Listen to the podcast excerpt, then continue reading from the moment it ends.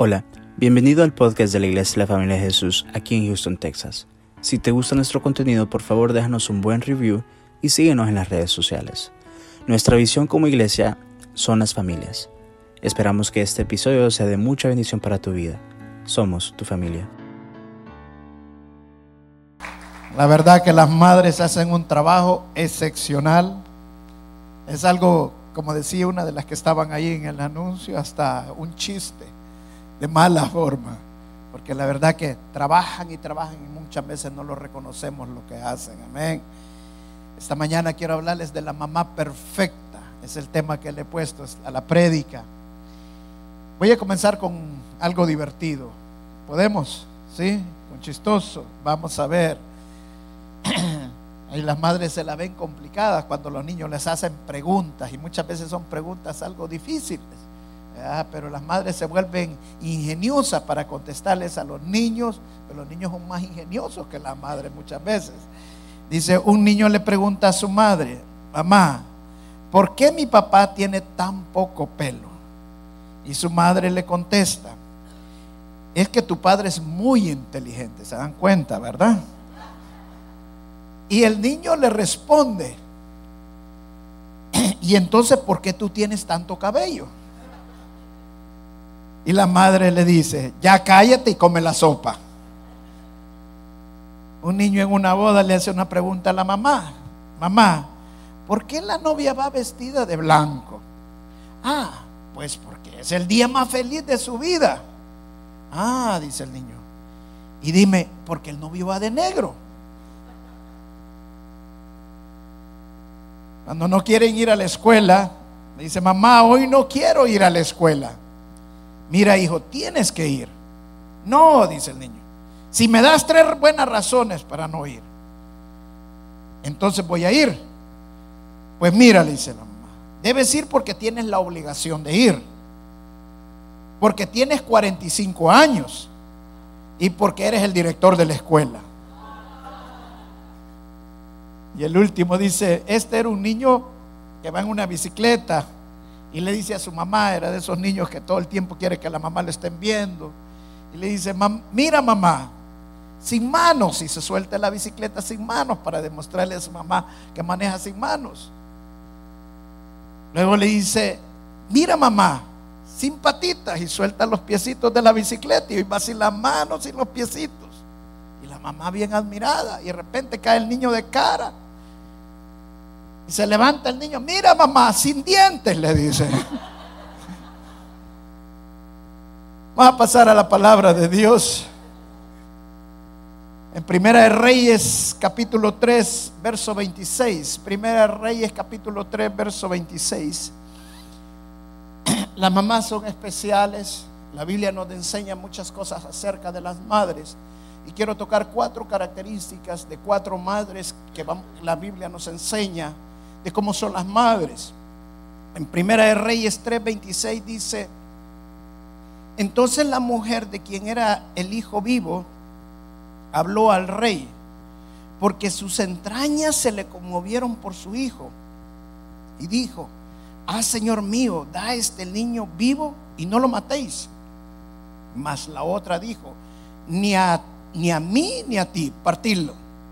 Dice que habían dos madres Dos madres que en la historia, estas dos madres fueron en el tiempo cuando Salomón fue rey y él fue la primera prueba de sabiduría de Salomón, que una madre de estas, con una diferencia de tres días nada más habían tenido sus hijos, una madre descuidada durmió sobre su hijo y lo asfixió, lo mató. Cuando se dio cuenta que su hijo había muerto, agarró el niño de la otra que estaba vivo y lo cambió por la, por la de ella. Cuando la otra se despierta y ve que su niño estaba muerto, se da cuenta que no era el suyo, sino que la había tomado la otra. Y empieza un pleito entre las dos. Los guardias tienen que llevar a esta mujer ante el rey para que el rey juzgara quién era la verdadera madre. Cuando le llega el caso Salomón era un caso dificilísimo porque eran de la misma raza, mujeres parecidas, no había diferencia. No se sabía realmente quién era la mamá, el niño era un bebé, no podía hablar ni nada, recién nacido. Pero Salomón ocupa la sabiduría para saber cuál era su madre, la madre del niño, y manda a traer una espada para que partieran por mitad al niño.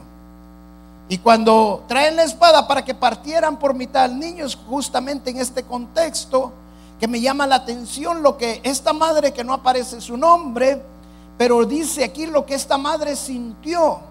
Dice que sus entrañas se conmovieron. ¿Qué podemos aprender de esta madre? Las madres tienen algo natural dentro de ellas que Dios lo ha puesto por el amor a sus hijos. Es un amor entrañable, un amor intenso, un amor profundo.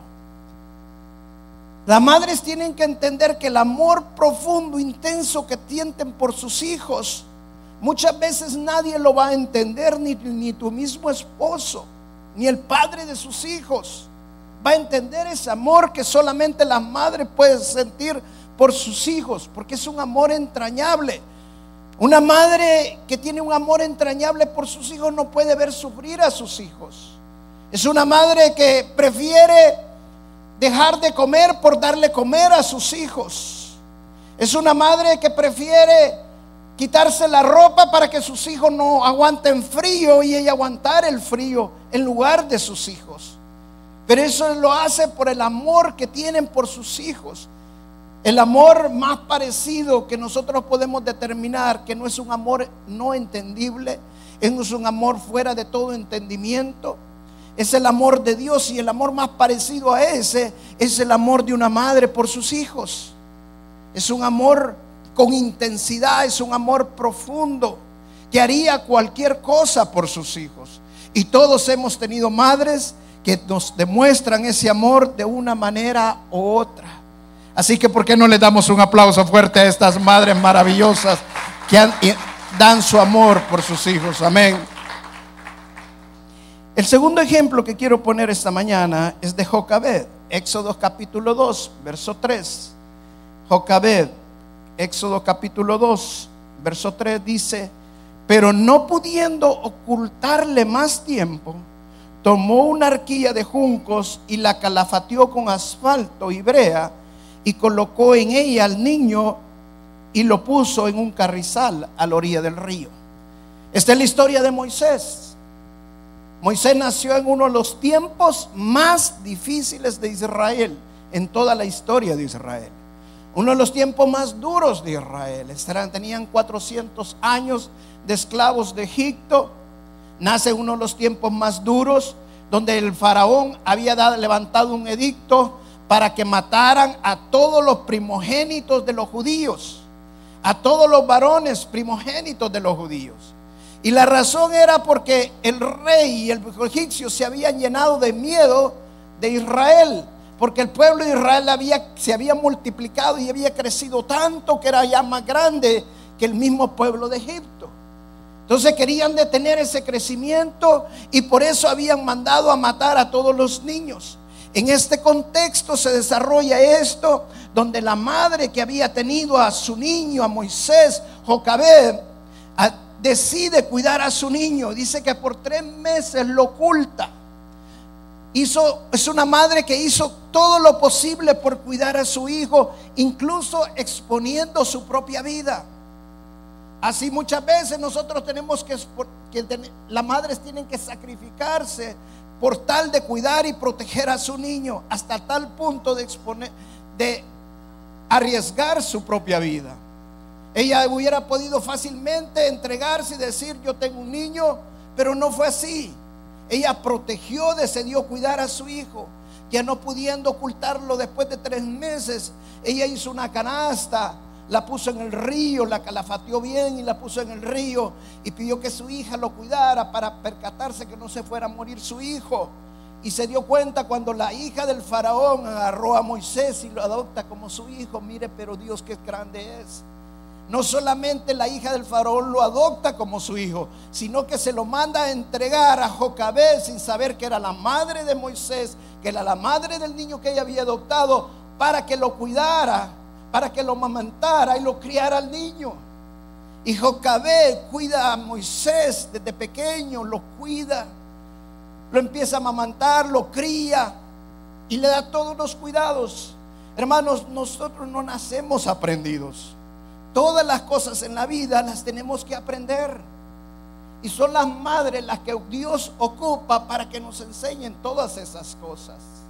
Hasta el Señor Jesucristo necesitó, aprender todas las cosas que todos nosotros por naturaleza venimos a este mundo y las tendríamos que aprender. Pero Dios utiliza a las madres para que nos enseñen esas cosas, para que nos cultiven, para que nos enseñen cómo, cómo comportarnos, cómo comer, cómo hacer muchas cosas en la vida. Dios utilizó a Jocabé. El principio de Jocabé en la Biblia que nos enseña es una madre que cuida a sus hijos, que protege a sus hijos. Yo me recuerdo en mi infancia, cuando yo era niño, yo me recuerdo que mi madre éramos siete hijos, los, siete hermanos los que mi mamá cuidaba. Estábamos ahí en la casa, pero todos los días, todos los días salíamos a las siete de la mañana para la escuela. Todos los días mi madre nos preparaba el desayuno. No se iba nadie de la casa sin desayunar. Todos teníamos que comer antes de irnos. Nadie podía irse sin desayunar. Miren, mi madre era tan especial que ella le hacía un menú especial a cada hijo. A uno le gustaba la leche sin el café, a otros el café con leche, a otros solo café, a otros le gustaba el huevo pero solo, sin nada, a otros, imagínense siete comensales. Cualquiera hubiera dicho, no, lo mismo para cada uno, no, y era especial. A cada uno nos hacía diferente. Ya sabía lo que cada uno quería. Y no solamente eso, nos preparaba una merienda para que lleváramos a la escuela. ¿Se da cuenta? Ahora, póngase a pensar a qué hora se levantaba mi mamá para hacer todo lo que nosotros necesitábamos. Posiblemente en ese momento nosotros nos quedamos, wow, ¿y por qué voy a hacer tanto? Tanto que paso, que no sé qué. Hermano, madres, tú no sabes, posiblemente tú estás alimentando a un futuro pastor. Posiblemente tú estás alimentando a un futuro presidente.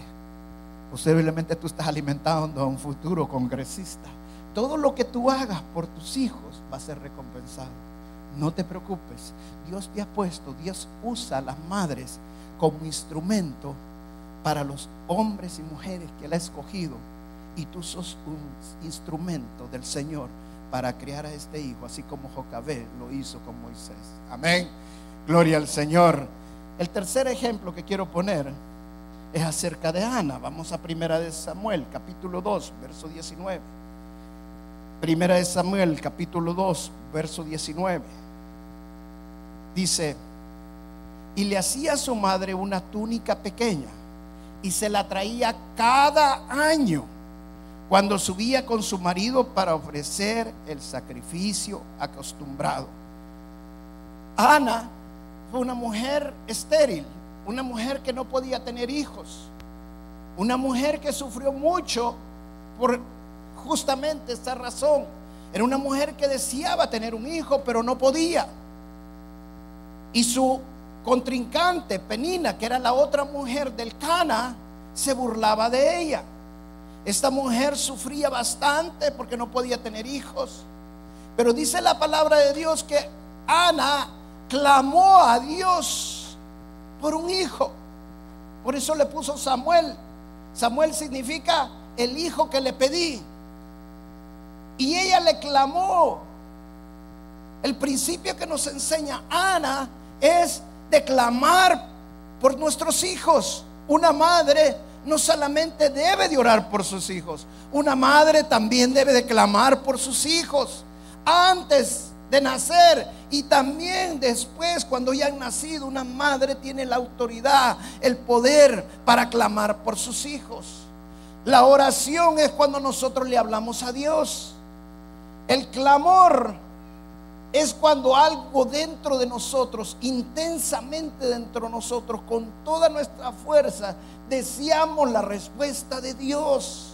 El clamor es un llanto, el clamor es un sufrimiento, el clamor es una agonía. Madres, no está mal que tú clames. Es perfecto que tú clames por tu hijo.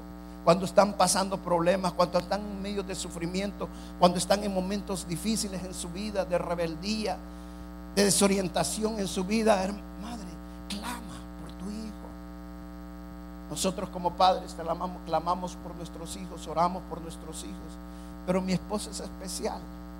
Hay veces ella se pone a clamar. ¿Y sabe qué hago yo cuando ella se pone a clamar? Yo descanso. Yo me voy a acostar. ¿Sabe por qué? Porque yo sé que se levantó una leona a orar por sus hijos, a clamar por sus hijos. Y Dios responde las oraciones de las madres. Amén. Gloria al Señor. Cuando yo era militar, era piloto militar, me, recuerdo que en una ocasión yo llegué a la casa de mis papás y empecé a hablar con mi madre.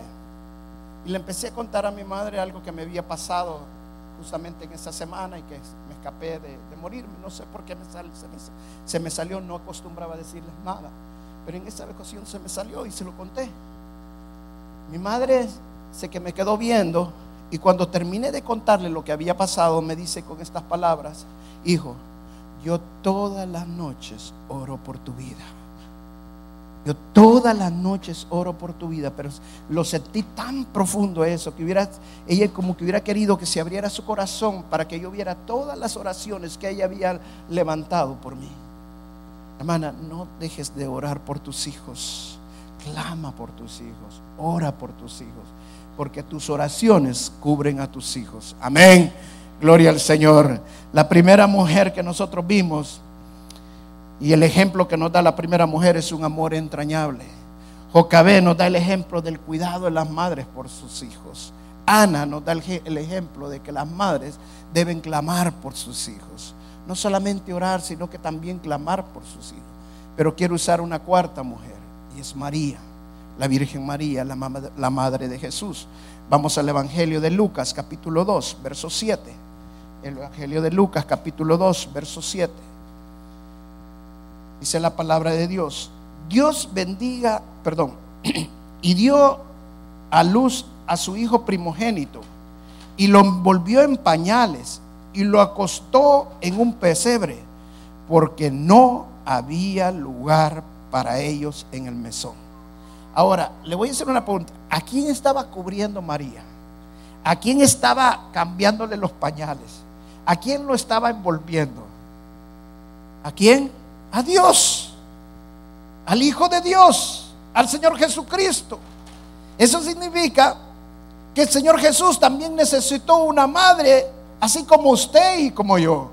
Una madre para que nos cuide, una madre para que nos enseñe todas las cosas.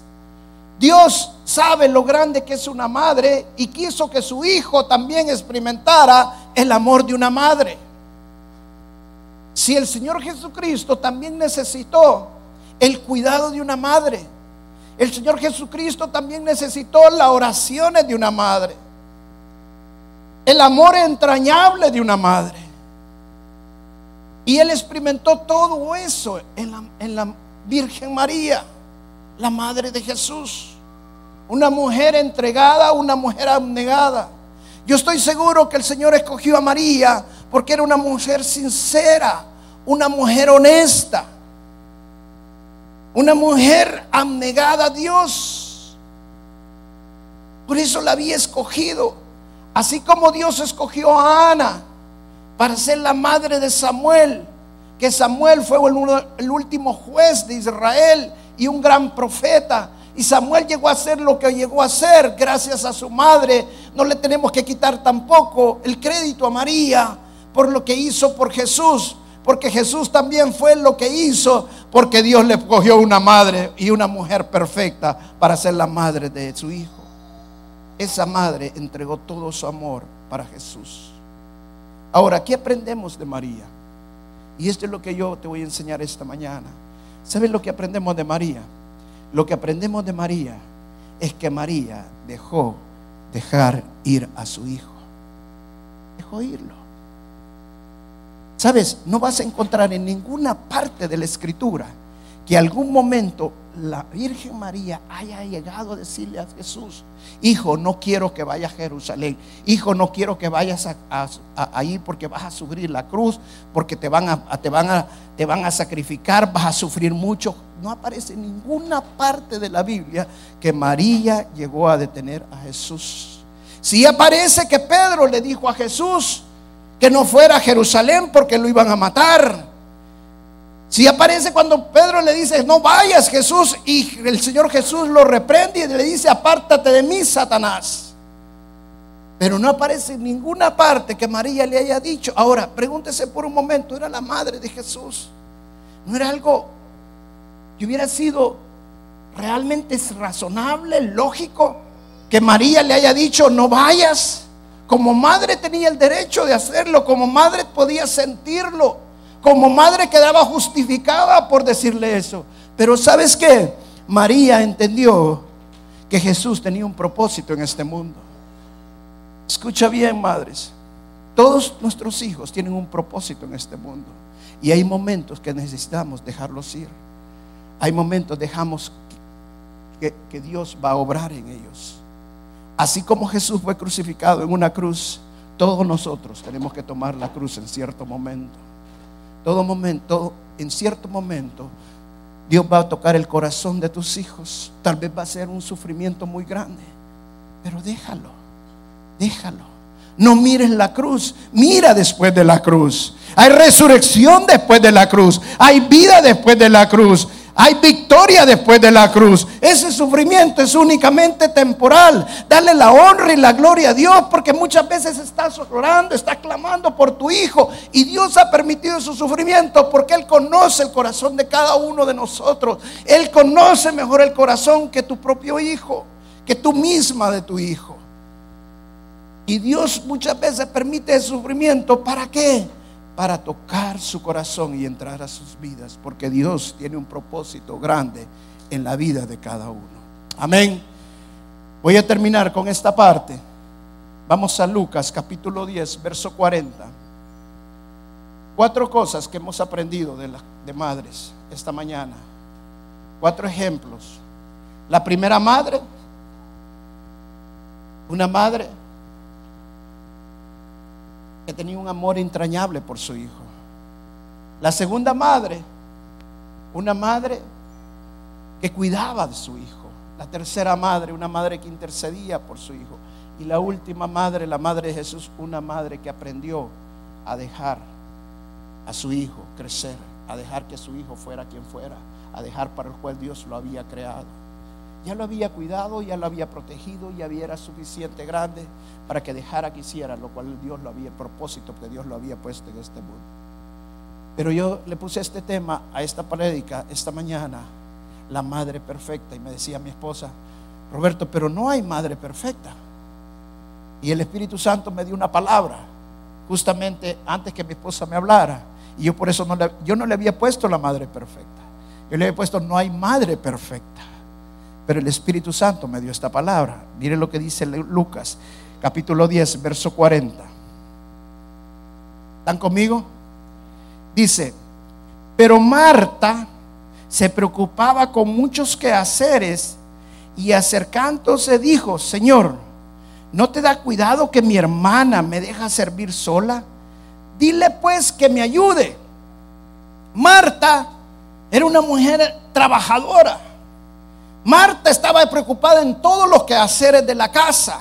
No dejaba que nada se le pasara. Es más, le estaba preparando ella misma la comida al Señor Jesús. Marta tenía toda la razón de venirle a decir al Señor Jesús, dile a María que me ayude. Habla con María y dile que me ayude. Porque María no estaba haciendo nada. María estaba a los pies de Jesús y Marta estaba haciendo todo el trabajo. ¿No te parece que hay muchas veces las madres reclaman eso? ¿Y por qué solo yo? Porque, porque hay veces los esposos solamente ya, ya está la comida. Mira que vengo cansado de trabajar todo el día, pero no le preguntan a la madre qué has hecho, sino simple y sencillamente ya está la comida. Y Marta estaba afanada preparando todas las cosas. Muchas veces las madres se frustran de tanto que trabajan y trabajan y nadie les ayuda nadie las entiende, nadie las comprende y muchas veces se sienten mal pagadas. Pero miren lo que dice el Señor Jesucristo, el verso 41. Respondiendo Jesús le dijo, Marta, Marta, yo te voy a pedir un favor, quítale el nombre Marta, Marta, y ponle tu nombre allí, a cada madre que está esta mañana. Mire lo que dice, respondiendo Jesús, le dijo, Marta, Marta, Elisa, Elisa, Mónica, Mónica, Eva, Eva, Génesis, Génesis. Está hablando el Señor esta mañana. Afanada y turbada estás con muchas cosas, pero solo una cosa te es necesaria. Dice el Señor, Marta venía con algo justificable ante el Señor Jesucristo. Es más, le estaba haciendo la comida a Jesús. Y mira con la respuesta que le sale el Señor Jesús. Jesús nunca le estaba diciendo, tienes que dejar lo que estás haciendo. No le estaba diciendo eso.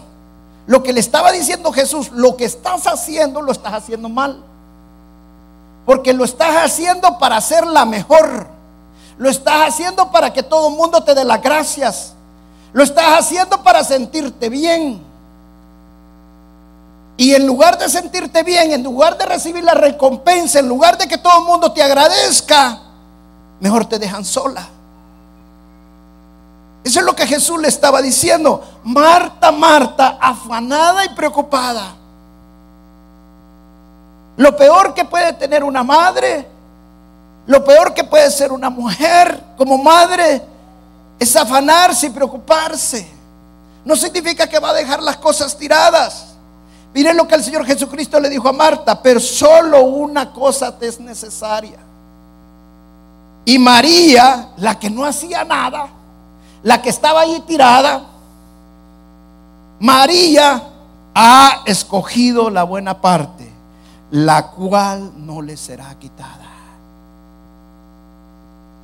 Madres, quiero decirte esta mañana, muchas veces en nuestras vidas vamos a sentir que trabajamos y trabajamos y hacemos muchas cosas por nuestros hijos. Y pareciera que lo que todo lo que hacemos no va a funcionar. Pareciera que por más que hacemos las cosas, somos mal recompensados. Dice la palabra afanado y preocupado. Significa, hermano, empieza a buscar mejor del Señor. Significa que es el momento mejor. Hay tiempo para todo. Pero cuando sentimos esos deseos de descargarnos, cuando sentimos esos deseos que nadie nos recompensa, cuando sentimos que trabajamos y trabajamos y nada nos funciona, es mejor de escoger la mejor parte. Estaba el otro día en el gimnasio, me metí al sauna en el gimnasio y estaban dos mujeres hablando en el gimnasio, estaba en el sauna, estaba lleno el sauna. Y este estaban hablando, pero a toda garganta.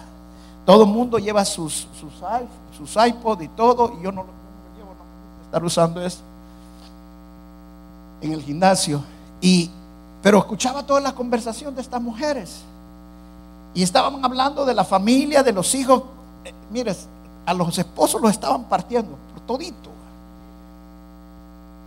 Y de repente entra una de las que hace el aseo allí, se sienta allí en el sauna y empieza también a hablar con ellas. Y empieza a preguntarles cuántos hijos tenía. Una tenía cuatro, la otra cinco.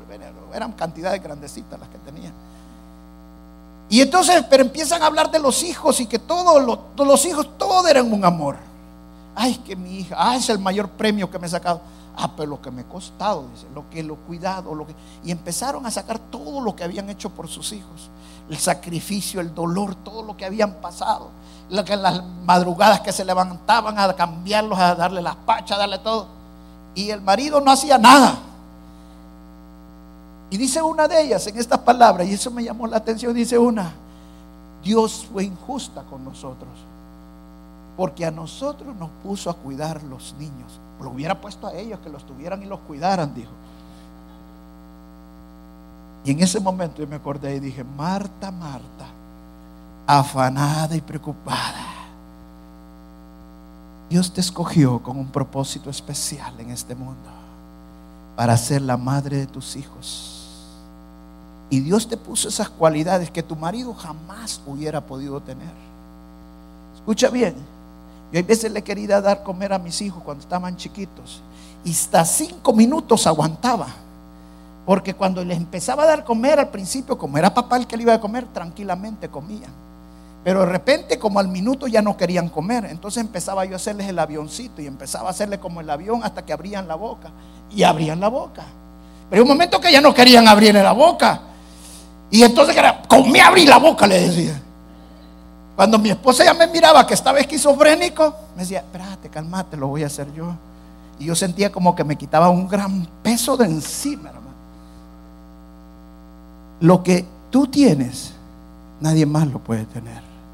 Dios te ha dotado con esa sabiduría, Dios te ha dotado con esas habilidades. Dios no te dice, deja de hacer eso.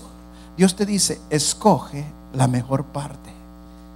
Y la mejor parte es a los pies de Jesús. El único que puede cambiar todas las circunstancias con tus hijos es Jesús. El único que puede cambiar tu matrimonio es Jesús. El único que va a hacer que la madre perfecta sea realmente perfecta es Jesús. La palabra de Dios dice que todos debemos de llegar a la imagen de Jesús.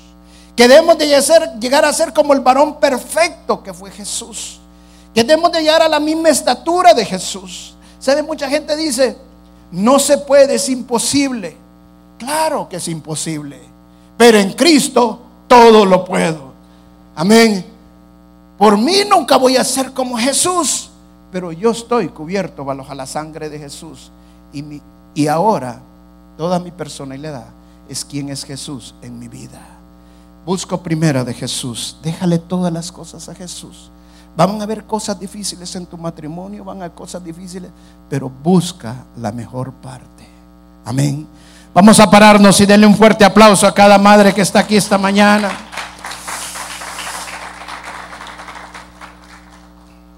Yo le voy a pedir que pasen todas las madres aquí al frente. Quiero orar por ellas, por favor. Pasen todas las madres esta mañana aquí. Pasen todas. Le voy a pedir a mi esposa también que pase. Gracias Jesús.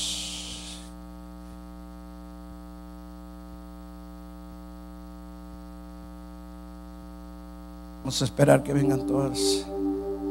La verdad que las madres son mujeres especiales. Son seres únicos. Cada una de ustedes son mujeres especiales. Cada una de ustedes son mujeres que Dios las escogió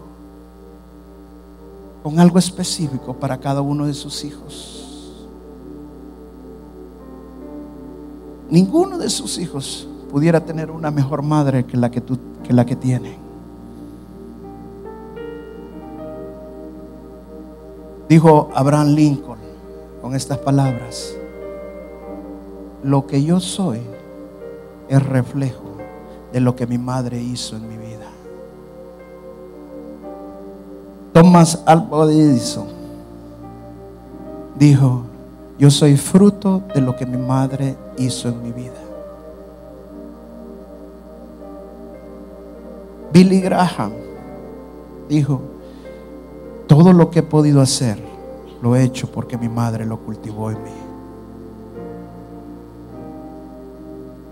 El poder de la influencia de una madre es muy grande. Y es tan poderoso lo que una madre puede hacer en su hijo. No te desalientes, hay momentos difíciles, hay momentos en los cuales yo sé que te sientes como que te pagan mal, que te sientes sola. Hay momentos que te sientes como que trabajas y trabajas y en lugar de ver que las cosas están mejorando, empeoran con tus hijos, en tu matrimonio, muchas cosas. Pero la palabra que el Señor me daba esta mañana para todas y cada una de las madres que están acá, no estés afanada, no estés preocupada. Escoge la mejor parte. Entrégaselo al Señor. Entrégale al Señor. Vas a tomar malas decisiones cuando no escoges la mejor parte. Te vas a sentir frustrada. Te vas a sentir decepcionada. Y te vas a sentir enojada. Pero todo cambia cuando escoges la mejor parte. Lo único que es necesario y es adorar a Jesús. Estar a los pies de Jesús. Vamos a cantarle una alabanza todos. Decirle gracias Jesús por lo que hiciste, por lo que me escogiste. Luego voy a ir a mi esposa que pase aquí. Gracias.